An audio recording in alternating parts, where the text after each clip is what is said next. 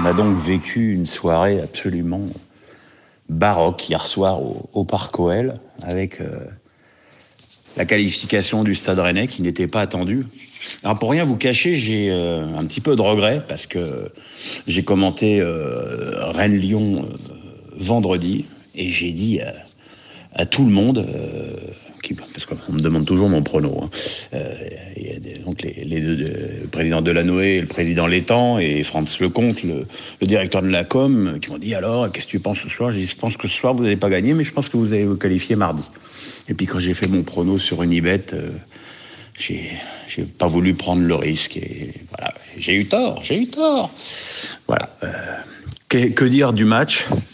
Comme d'habitude, on a vu une équipe de de Lyon euh, très insuffisante, très très insuffisante, euh, dominée au milieu de terrain euh, par Rennes, qui n'a que trop peu souvent réussi à, mettre la défense bretonne hors de position.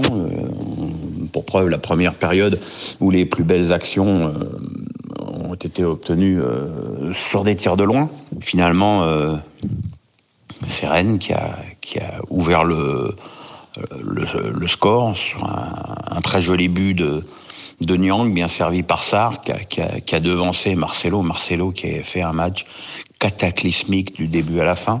C'est lui encore, Marcelo, qui qui n'est pas au marquage d'André sur le, deuxième but breton, qui a donc les Bretons qui ont donc repris euh, l'avantage avec euh, juste après l'égalisation de Traoré.